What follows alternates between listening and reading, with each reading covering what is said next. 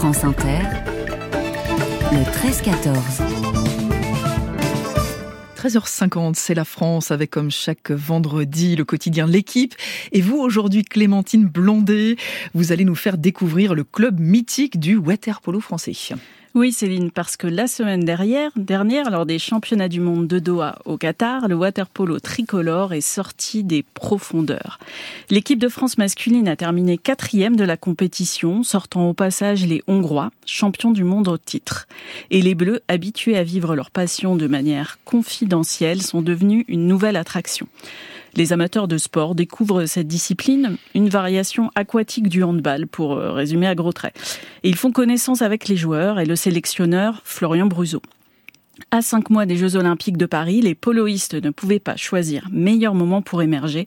Mais s'il est bien endroit en France où le water polo n'est pas un sport méconnu, c'est à Marseille et plus précisément au Cercle des nageurs de Marseille. Oui, c'est un club de water polo, mais aussi de natation. Exactement, Céline. Le nom de ce club vous évoque d'ailleurs peut-être quelque chose si vous suivez la natation, car Laure et Florent Manodou, Camille Lacour ou Frédéric Bousquet ont brillé sous ces couleurs et Mélanie Hennick, médaillée d'argent sur 50 mètres papillon à Doha, s'y entraîne aujourd'hui. La première chose qu'on voit quand on arrive au cercle, comme l'appellent les initiés, c'est l'eau à perte de vue. Les trois piscines, bien sûr, dont le bassin, le bassin olympique Pierre Garceau, du nom du capitaine marseillais de l'équipe de France de waterpolo, au JO 1988 et 1992. Mais aussi la Méditerranée. Le club et ses deux restaurants dominent la plage des Catalans, la plus proche du Vieux-Port. Ce n'est pas pour rien qu'une mouette figure sur le logo du CNM depuis la création du club en 1921 et que chaque année, le premier samedi de janvier, les plus courageux de ses membres se baignent dans la Grande Bleue. Depuis le début au cercle, on nage et on joue au water polo, mais il a fallu attendre 1965 pour que les poloistes marseillais décrochent leur premier titre de champion de France. Leur domination est depuis implacable. L'équipe est même restée invaincue en championnat de France pendant 189 matchs avant de chuter en mars 1988 face à Nice, ce qui ne l'a pas empêché de gagner cette année-là son 22e titre national et d'envoyer six joueurs aux Jeux Olympiques de Séoul. Alors est-ce que le cercle des nageurs de Marseille domine toujours autant aujourd'hui?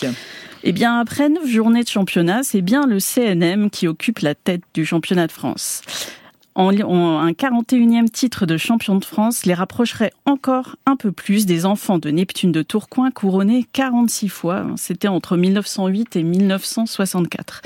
Et depuis 2019, comme leurs voisins footballeurs de l'Olympique de Marseille, les poloistes du Cercle peuvent se dire à jamais les premiers, puisqu'ils ont remporté cette année-là l'Eurocup, ce qu'aucun autre club français n'avait jamais réussi en water polo. Marseille, c'est donc l'histoire d'une suprématie française un peu contestée ces dernières années par les clubs de Strasbourg et de Noisy-le-Sec. C'est aussi, et même surtout, une histoire de famille. Le capitaine des Bleus, Hugo Crouzilla, joue au cercle comme son père Marc et son oncle Michel avant lui. Et parmi ses coéquipiers, on trouve les neveux de l'ancien joueur du CNM, Yann Vernou, Romain Marion Vernou et le prodige Thomas Vernou, qu'on appelle déjà le Mbappé du waterpolo. À Paris, fin juillet, les Marseillais seront au cœur de l'équipe de France olympique, avec à cœur de continuer d'écrire l'histoire 100 ans après le seul titre olympique français, à Paris déjà en 1924. Merci Clémentine Blondet du quotidien L'équipe.